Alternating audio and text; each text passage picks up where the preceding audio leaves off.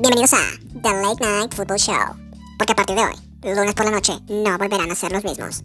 En esta noche de gala, tenemos toda la actualidad del mundo del fútbol, la Copa GNP por México, un invitado especial y mucho más. Y para conducir este Super Late Show, transmitiendo desde Guadalajara, Jalisco, César Jiménez.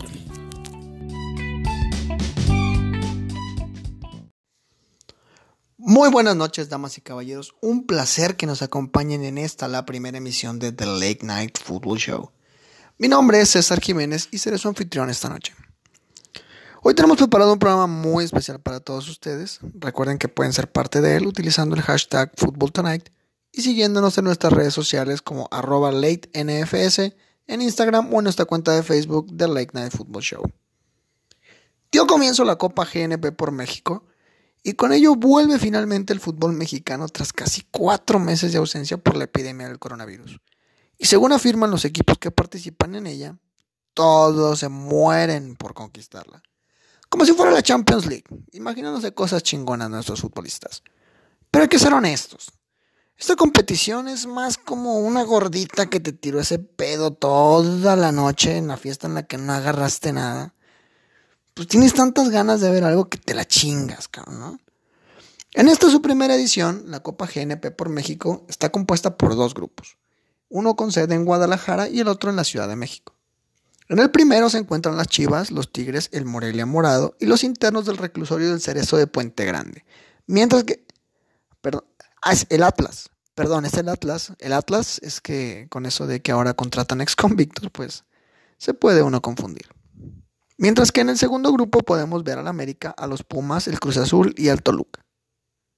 Si bien es agradable ver de nuevo el balón rodar en nuestro país, no podemos dejar pasar que la celebración de una competición deportiva bajo estas circunstancias es, por decirlo menos, irresponsable. Sobre todo cuando equipos como Cruz Azul o Atlas anunciaron que presentaron casos positivos de COVID-19 en sus planteles. O sea, tampoco es como que Cruz Azul o Atlas fueran a ser campeones, ¿no? Pero de cualquier forma se está exponiendo a los demás competidores. Ante esto, el entrenador de los cementeros, Robert Dante Siboldi, expresó que su equipo no está listo para enfrentar esta competición debido a la baja de hasta ocho futbolistas por el virus, a lo que el presidente deportivo de la entidad, Jaime Ordiales, le respondió que tendrían que cumplir con el compromiso. O sea, básicamente cállate el hocico porque de esta lana te vamos a pagar la quincena, cabrón. Los del Atlas, por otro lado, expresaron que aquel jugador que no quisiera participar en esta competición tenía que pegarse un tiro con Renato Ibarra. Y lo crean o no, todos los miembros del plantel se declararon listos para este torneo. Pero bueno, ¿qué podemos esperar de una liga en la que se desapareció el descenso y el ascenso por obra de magia? Entiéndase por los huevos de don Enrique Bonilla.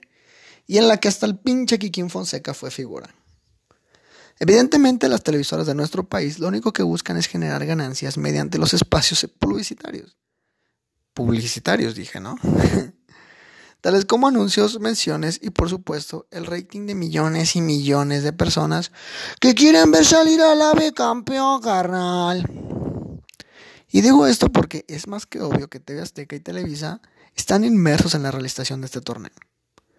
¿O no se les hace un poquito raro que tanto América, Pumas, Cruz Azul y Toluca sean equipos que se transmiten exclusivamente por Televisa.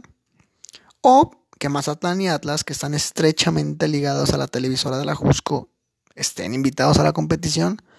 A mí date cuenta, hasta se dividieron los derechos de televisión, güey. En cuanto a lo deportivo, hemos podido apreciar un bajísimo nivel futbolístico, porque básicamente así es el fútbol en México. Y porque al igual que con mi exnovia, los hombres que están adentro solamente duran un ratito y los cambian a cada rato, cabrón. Y aun y cuando el sistema de competencia de la Copa GNP por México esté pensado para priorizar el espectáculo y el fútbol ofensivo, salta a la vista que los equipos tuvieron una preparación a marchas forzadas tras cuatro meses de inactividad. Mire, imagínese usted, si los partidos de Liga MX, donde se supone que los partidos deben ser a tope, los, equipos están al 100, son infumables. Pues imagínenselos después de cuatro meses de no pegarle una pinche pelota, ¿no? Durante los partidos hemos visto cómo se han aplicado algunas de las medidas a raíz de la epidemia por el coronavirus, como por ejemplo la pausa de hidratación, en la que los futbolistas tienen un momento para refrescarse, beber agua, o en el caso de los jugadores de Mazatlán, inhalar perico. Lo cierto es que los intereses detrás de su organización, su pésimo ritmo de juego y el riesgo que implica tener una participación de equipos que tuvieron casos positivos de COVID-19, las semifinales ya están listas para llevarse a cabo este miércoles 15 y jueves 16, de donde saldrán los finalistas para el próximo domingo. Al igual que cuando tú te vas con tus amigos a las estéticas masculinas, esperamos que nadie salga infectado y que tenga un final feliz. Esto es The Late Night Football Show y tenemos preparado un programón para todos ustedes, así que no se despeguen porque seguimos con más.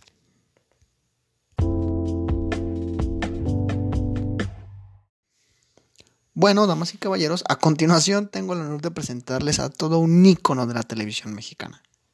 Uno de los analistas más influyentes en la comunicación deportiva en México y que, desgraciadamente, pues se nos quedó sin chamba en medio de la pandemia, ¿no? Señores y señores, con ustedes, José Mamón.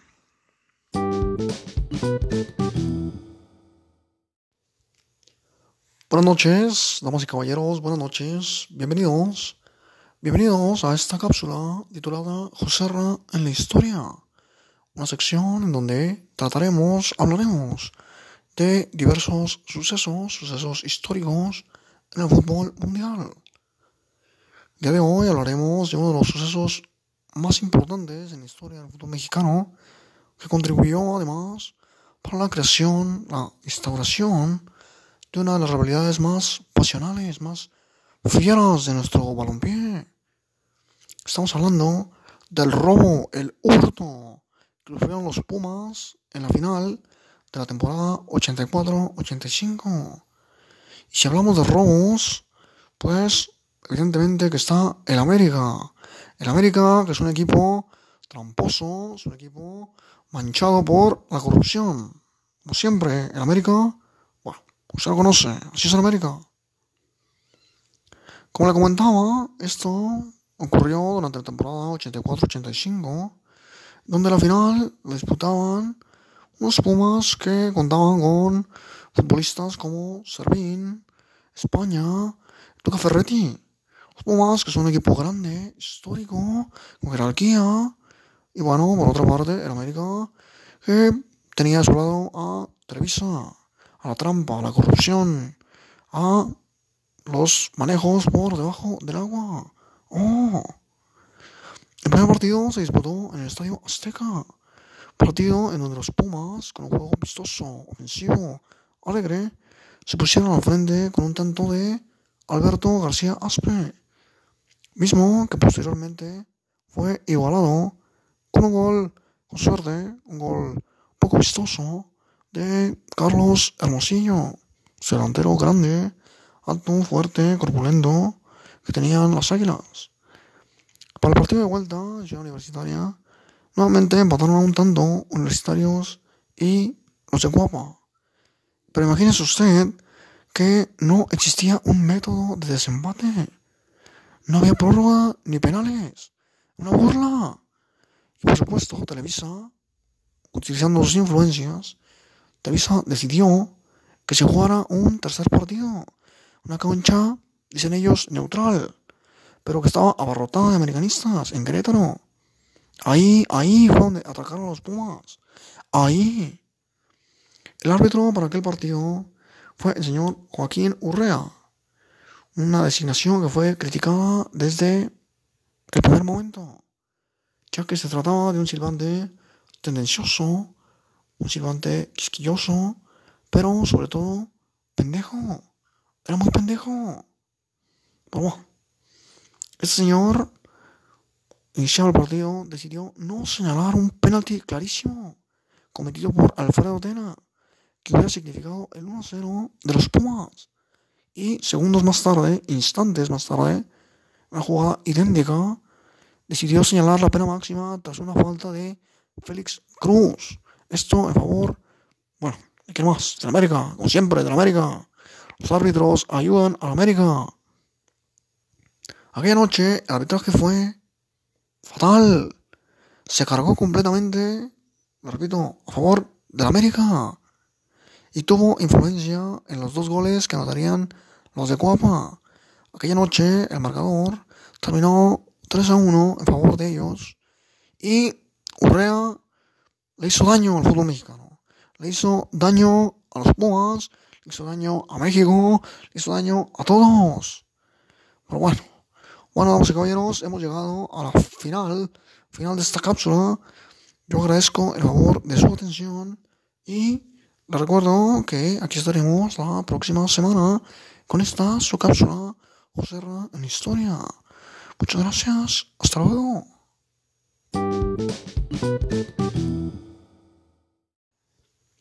Ahí está José Mamón, siempre tan defensor de la causa americanista.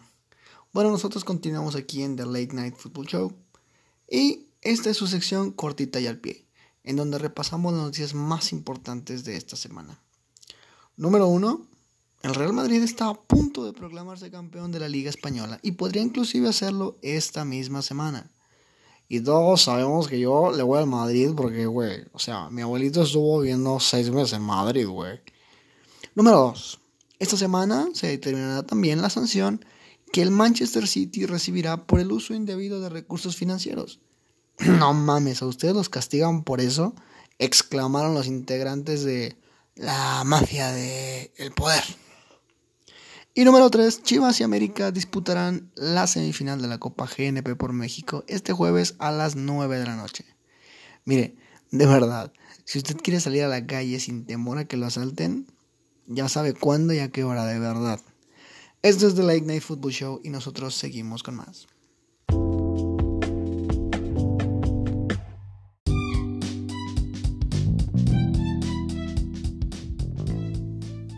Señoras y señores, hemos llegado al final de esta, la primera edición aquí en The Late Night Football Show. Queremos agradecerle el favor de su atención. En nombre de un servidor, de nuestro productor Lalo Garza y de los que colaboramos en este proyecto. Yo les recuerdo que pueden encontrarnos en Facebook como The Late Night Football Show y en Instagram como arroba latenfs. Y también puede encontrarnos en plataformas como Spotify, Anchor, Radio Public y otras más que estarán apareciendo. Yo soy César Jiménez, muchas gracias por acompañarnos, nos vemos el próximo lunes a las 9 de la noche, ya lo sabe, hasta la próxima.